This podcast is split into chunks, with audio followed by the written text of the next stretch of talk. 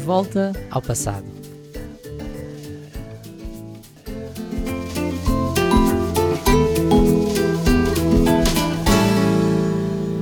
Olá pessoal, bem-vindos a mais um café. Eu espero que estejam bem. Eu sei, eu sei, demorou, mas este café saiu. Glória a Deus. Hoje convido-vos a virem comigo ao passado, nomeadamente ao meu passado. Sim, eu quero sumariar, salientar algumas das dicas, alguns dos conselhos que eu hoje daria a mim próprio quando primeiro comecei a caminhar com Jesus. Por volta de 2014, mais ou menos. Sabendo o que sei hoje, com as coisas que já passei hoje, vou voltar atrás e aconselhar-me. E vamos ver no que é que isso resulta. Espero que seja algo útil para vocês e que sejam abençoados. Venham daí comigo. Hoje quero falar-vos daquilo que eu me diria a mim próprio se voltasse atrás. Sim, aquelas dicas que eu considero hoje importantes essenciais que contribuíram para o meu crescimento uh, e, e, para um, a melhoria do meu caminhar com Deus, com Jesus, um, ao longo destes anos. Se eu pudesse voltar atrás, eu diria ao meu eu um, em 2014 que existem algumas coisas que seriam fundamentais dali para a frente e é importante sabê-las. Quanto mais cedo, melhor. E hoje vou destacar algumas delas. Vou passar por alto sobre algumas delas. Uh, não devo fazer assim muitas referências bíblicas, no entanto, se fizer algumas, depois porei as referências também nas notas do podcast, só para a consulta. Mas, em termos de tópicos, então, em termos de pontos que eu salientaria, em primeiro lugar, eu diria a mim mesmo, nessa altura: Deus quer se relacionar contigo como pai e quer que tu te relaciones com Ele como filho. Ok? Isto é válido para todos. Mas eu gostaria de ter percebido isto mais cedo. Durante meses e meses, e anos e anos, eu encarei a minha relação com Deus de uma forma muito distanciada, de uma forma desprovida de, se calhar, de algum afeto e muito na base de eu faço para Deus, logo sou. Eu faço determinadas coisas, eu cumpro determinadas, determinados rituais, e então sou parte da família de Deus. E Deus quer uma revelação profunda nos nossos corações da filiação, do facto de nós sermos filhos amados. Nós somos parte do reino do Filho amado, que é Jesus. Ele é o primogênito de muitos, ele é o primeiro entre muitos irmãos. Então, isto deve nos dar indicações. Jesus, quando dizia, quando nos ensinava sobre a oração, nos ensinava. A preocupação de Jesus era muitas vezes relacionar-nos a nós com o Pai. Ele fala muitas vezes do Pai. E para nós não termos medo, que somos queridos, que somos amados, então, ter esta revelação no nosso coração eu acho que é fundamental, livra-nos de muitas armadilhas, algumas das quais uh, um espírito de orfandade que nos pode levar por uh, sentimentos de culpa, vergonha, condenação, que no seio da família não se devem experienciar. Então, Deus quer relacionar-se contigo como pai e quer, quer que tu te relaciones com Ele enquanto filho. Está muito patente na parábola do filho pródigo, uh, na forma como, como ele diz que o Espírito Santo faz que nós clamemos Abba, Pai, em nós. A paternidade de Deus é fundamental na nossa vida.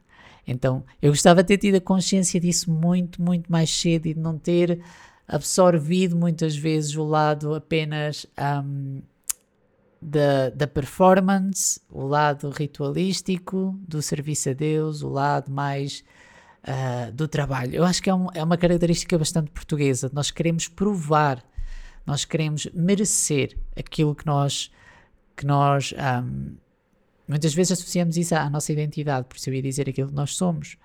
E a verdade é que Jesus, Ele é o tudo, Ele fez tudo e nós só temos que receber e, e ter esse espírito em nós de adoção de filhos, que Ele deu o Espírito Santo. Amém? Então, esse seria o ponto 1. Um. Vamos lá ver, eu não sei a duração deste podcast, mas vamos para aí além. Estamos numa conversa descontraída, bora. Depois, o amor, a fé e a persistência são uma poderosa combinação. O amor, a fé e a persistência são uma poderosa combinação. Muitas vezes, algo que vos vai um, levar ao próximo com Deus. Vão ser a combinação destas co três coisas a atuarem às vezes de, de, forma diferente. Às vezes o amor vai imperar sobre a fé e sobre a nossa persistência. Às vezes o amor por Deus, o amor que nós sentimos de Deus, vai impulsionar o resto. Outras vezes é fé. Outras vezes o nosso amor está fraco, ou a nossa sensação de que nós estamos próximos de Deus em virtude de algum pecado, em virtude de alguma coisa, está mais esmorecida. Uh, e vai ser a fé que nos vai carregar. No entanto, combinando com estas coisas, a persistência. Um, nós temos que ser persistentes perseverar, como diz a Bíblia. E esta, estas três combinações, aliás, esta combinação de três coisas faz muito por nós na nossa caminhada com Deus. O amor é maior de todas as coisas, como diz o apóstolo Paulo, não é? Então, é os afetos, a inclinação do nosso coração para com Deus. A fé é super importante. Jesus disse, um, Deus disse que sem fé era impossível agradar a Deus, não é? Uh, está lá escrito. E então, Todas estas coisas combinadas são uma poderosa combinação na nossa caminhada com Deus. Não são uma mais importante que a outra, às vezes tendemos a exaltar a fé ou exaltar só o amor, uh, a colocar, uh, digamos, a fazer rankings, mas a verdade é que em todos os momentos elas são todas necessárias e em momentos diferentes, algumas têm mais expressão do que outras, ok? Então, este é o ponto 2. O amor, a fé e a persistência são uma poderosa combinação. Ponto 3. Não devo. Ai, este caiu-me. Este, quando eu entendi. Vocês, a sério. Não devo levar uma vida em busca de perfeição, mas uma vida de arrependimento constante. E isto, este liga muito bem com a questão do relacionar-se com Deus como filho. Porque uma vida de perfeccionismo é uma vida que quer trabalhar para ter ou para conseguir ou para ser. E uma vida de arrependimento constante tem noção de que há um relacionamento, há alguém que se magoa, alguém que é magoado, né? E que uh, o nosso coração um, entende que, que erra, que é humano e não se deixa levar pela culpa ou por. Um, aliás, não se deixa dominar pela culpa, queria, queria, quero eu dizer, e pela vergonha, pela condenação, mas sabe que tem de ir em busca de arrependimento aos pés do Pai. Então muitas vezes nós colocamos uma faceta de perfeccionismo, de uh, autossuficiência, autorresiliência. Eu tenho muito essa, infelizmente, eu tenho muito essa, como é que se diz, predisposição. Uh, infelizmente é uma característica minha, mas que Deus tem ajudado a limar ao longo dos anos, de fazer as coisas por mim, de querer uh, fazer as coisas a um ponto não saudável, em que em que dá, dá-me. Um, estou à procura das palavras, desculpem. dá-me uma sensação de. Yeah, de ter conseguido fazer aquilo por mim mesmo, pronto. E, e é preferível não ter o perfeccionismo, porque o perfeccionismo pode ser paralisante, mas com uma vida de arrependimento constante, nós sabemos que ao caminhar vamos cair, vamos errar, no entanto, o nosso coração volta sempre, realinha sempre para com o coração de Deus. Então eu, eu acho que este também é chave. Levar uma vida de arrependimento constante. Chave, ok? Pois a vida cristã é uma vida de guerra. Esta eu queria que alguém tivesse gritado dos telhados mais cedo para eu ouvir. Mesmo. Por favor, igrejas, ensinem as pessoas sobre luta e guerra espiritual e que nós estamos num mundo que é caído, que é falho e que estamos não somos parte deste mundo, que este mundo está contra nós, contra a nossa natureza, contra Jesus dentro de nós. E nós precisamos tanto de saber isto. A vida cristã é uma vida de guerra e temos de estar prontos a lutar todos os dias. E amigos, preguei há pouco tempo sobre isto na igreja. Lutar não é só contra as hostes espirituais da maldade uh, dessa forma. Nós temos três inimigos chave. Temos o diabo, sim, as hostes espirituais da maldade, tudo o que ele encerra. Temos a carne, a nossa carne, e temos o mundo. Então nós temos que estar atentos todos os dias, sair, acordar de manhã, saber que estamos em guerra, não estamos num parque de diversões. Crentes, bora lá. Pessoal cristão, vamos entender que é. Isto, isto não é. O diabo é muito astuto. Ele é muito astuto e ele não se deixa ficar. E há coisas na nossa vida que nós não entendemos que é fruto de guerra, não estamos atentos, não temos os olhos espirituais abertos, Ele faz de nós o que que ele quer. Então, vamos lá trazer esse conhecimento ao de cima. A Bíblia diz que nós não somos ignorantes dos esquemas do inimigo. Para nós colocarmos toda a nossa armadura em Efésios 6, ok? Vão ler Efésios 6, é importante, tem a armadura toda. Posicionemo-nos todos os dias no campo de batalha como sentinelas e não como espectadores. Não como espectadores, ok? Senão somos levados por tudo e mais alguma coisa. Então, a vida cristã, uma vida de guerra, revolucionou a minha caminhada com Deus. Eh, eu percebi que os meus momentos de união com Deus, os momentos de daquele daquela glória que, que envolve, que, que Deus faz em momentos específicos, há ataques associados, há um, um, inimigo que está atento, que nos quer derrubar, que quer derrubar o propósito de Deus feito através de nós, que quer paralisar-nos. Então, vamos aprender, por favor, que nós estamos num mundo em guerra. Ok? Mundo em guerra. E não é só aquilo que a gente vê, é também no mundo espiritual, ok? Muito bem. Ponto sim, vocês veem que eu estou apaixonado por estes pontos porque foram revelações que muitas delas me saíram do corpo também. Uh, que foi preciso muitas vezes estar confrontado com estas coisas para eu as entender e as apropriar no meu, no meu conhecimento, no meu coração, sabendo que elas são verdadeiras e que elas exigem reflexão e revelação da parte de Deus, ok? 5. A comparação é a maior armadilha no serviço a Deus. Pessoal que está em ministério, pessoal que está a servir a Deus. Um, eu não gosto de ser servir a Deus o tempo inteiro, porque no fundo todos os crentes servem a Deus o tempo inteiro. Onde eles estão, estão a servir, não é? Mas, vocês entendem quando nós falamos nisso. Pronto. Um, a comparação é a maior armadilha no serviço a Deus. Porquê? Porque tendemos, quando tendemos a olhar para o lado, para o que o nosso irmão ou irmã estão a fazer, deixamos de fixar os olhos em Jesus e naquilo que Ele tem para nós. Ele criou-nos de modo especial e admirável. Ele fez-nos de maneira única. Nós suprimos uma necessidade única e específica no plano de Deus para esta terra, para o nosso tempo, para o agora. Certo? Então, muitas vezes, quando nós olhamos para o que o vizinho está a fazer, há graça de Deus para o que ele está a fazer, para a caminhada dele. Mas se nós nos apropriamos disso para nós, não há graça para nós para fazermos aquilo. Pode ser uma pessoa super talentosa a pregar e nós assim, ah, eu vou fazer como aquela pessoa está a fazer. Vou usar o mesmo estilo, vou usar a mesma forma, vou usar os mesmos temas. Uh, eu vejo que ele tem um alcance enorme nas redes sociais, por exemplo. E nós tentamos fazer da mesma maneira. E a verdade é que não funciona. Porquê? Porque nós não temos a graça, não temos a unção para fazer aquilo. Nós temos, nós fomos foram, foram-nos dados talentos, dons diferentes uns dos outros.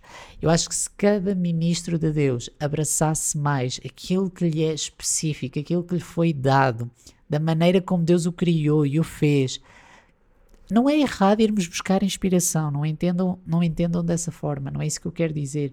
Nós somos inspirados pelas pessoas à nossa volta, nós aprendemos com os nossos irmãos. Há coisas que depositam em nós, que vêm de Deus, que são para nós e são de outras pessoas. Entendam isso, não é isso que eu estou a dizer.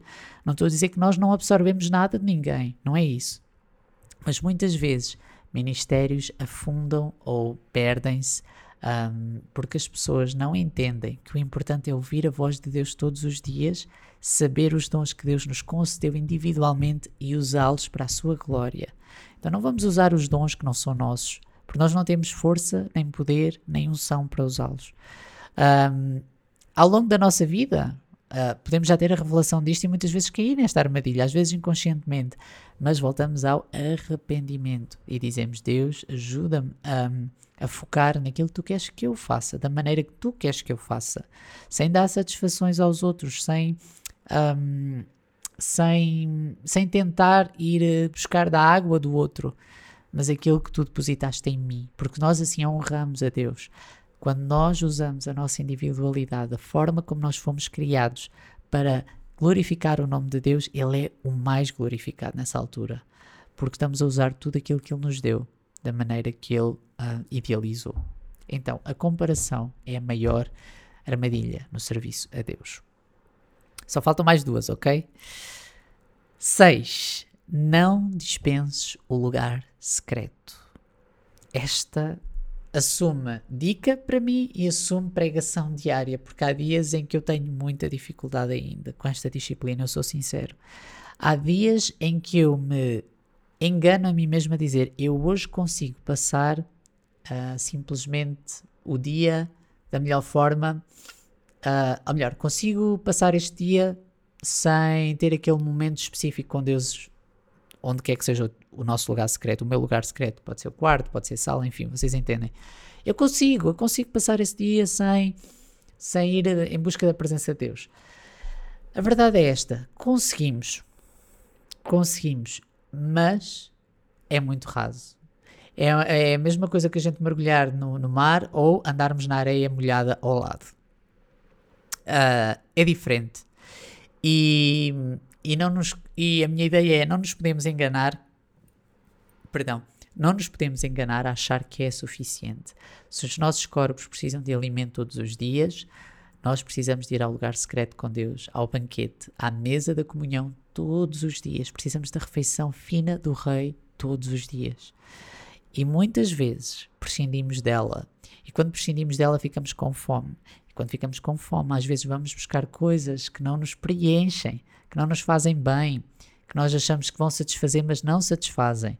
Então, não dispense o lugar secreto. É o lugar da renovação, é o lugar da comunhão, é o lugar, muitas vezes, onde as dores, feridas são tratadas com Deus, muito importante, e, e o lugar onde Deus uh, se relaciona connosco outra vez, como Pai. Ok? Esse é o ponto 6. Ponto 7. Eu devia ter acrescentado outro ponto agora que falei no ponto 6. Uh, mas acho que até vou fazer depois outro episódio sobre isto. Se calhar é melhor. Ponto 7. Só para ficar bonitinho o número 7. para não estragar. Ponto 7. O centro é Jesus. O brilho é dele, a glória é dele, porque dele e por ele e para ele são todas as coisas. Este é o foco. Eu deixei como número 7. O foco não sou eu. O foco não és tu. O foco não é este mundo. O foco é Jesus. Ele é o centro.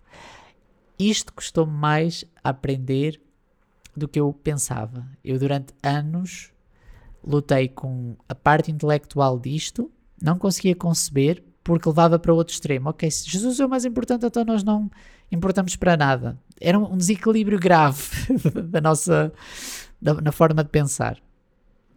Uh, e não. Jesus é o centro de todas as coisas boas. É o centro do mundo. É o centro. Ele encerra nele a nossa salvação, a nossa gratidão, a nosso, o nosso louvor, tudo aquilo que preenche a nossa alma. Então, o facto de ele ser o centro não tira nada de nós, acrescenta-nos, muda-nos, transforma-nos, ajuda-nos a, a, ver a nossa humanidade da maneira certa, ajuda-nos a ver a nossa, a nossa criação da maneira certa. E quando, quando o centro é Jesus, tudo o resto fica estável, todo o chão fica firme e não há nada que possa sair do devido lugar. Eu estava um bocadinho apreensivo se fazia este, uh, esta listinha, porque são 30 e poucos anos. Ainda é pouco. Uh, no, no, grande esquema da, da vida, ainda é pouco. Porém, eu achei que era valioso e é para encorajar uh, as pessoas, para encorajar os irmãos na fé, as pessoas que fazem esta caminhada com Cristo. Quais as coisas que eu hoje daria mais atenção? no início da caminhada, que eu desejava que falassem comigo, que eu desejava aprender na altura, porque vejo a utilidade delas agora. Uh, e há aqui muitas outras coisas que eu poderia ter falado, é certo. A necessidade constante de oração, da intercessão de outras pessoas, de caminhar com um grupo de pessoas constantemente. Havia, a lista poderia ser enorme, mas eu achei que esta foram, estas foram as necessidades ou as realizações, basicamente, que que mais contribuíram para onde eu estou agora. E, e coisas que eu desejava que de ter aprendido mais no início do que ao longo do processo. Claro, a nossa vida cristã, a vida com Deus, é uma vida de processos. É isso que nos molda e é isso que uh, nos torna sensíveis à voz de Deus e, e, e, e, só o facto de Ele desejar fazer esse processo connosco é uma relação muito íntima e muito, e muito profunda. Mas algumas destas coisas poderiam ter ajudado se, se fossem ensinadas ou se ou se fossem mais uh, exemplificadas, digamos assim. Eu estou grata a Deus por todas as pessoas que passaram na minha vida e que me ajudaram a ver cada uma destas coisas. Eu honro cada uma delas porque um, pessoas fiéis a Deus que ao longo dos anos sempre depositaram a sabedoria do Senhor uh, em mim e noutras pessoas à minha volta. E isso é um testamento e um testemunho da fidelidade deles e da e do facto de eles verem à frente, de eles verem aquilo que, que os jovens servos de Deus precisam e, e, e as coisas pelas quais os, os, nossos corações anseiam também. Eu espero que tenham gostado deste episódio, que tenha sido bênção para vocês e reflitam nesta pequena lista. Uh, pensem, perguntem e orem a Deus. Qual destas coisas gostariam de ver reveladas e realçadas agora, neste tempo, na vossa vida? E hum, orem sobre isso, porque Deus vai responder e vai vos guiar. Perguntem mesmo da lista, Deus, destas coisas, quais é que tu achas que eu preciso dar atenção agora? E o Pai vai vos revelar. Eu espero que tenham gostado deste episódio e em breve volto com mais café. Beijinhos, abraços, Deus vos abençoe.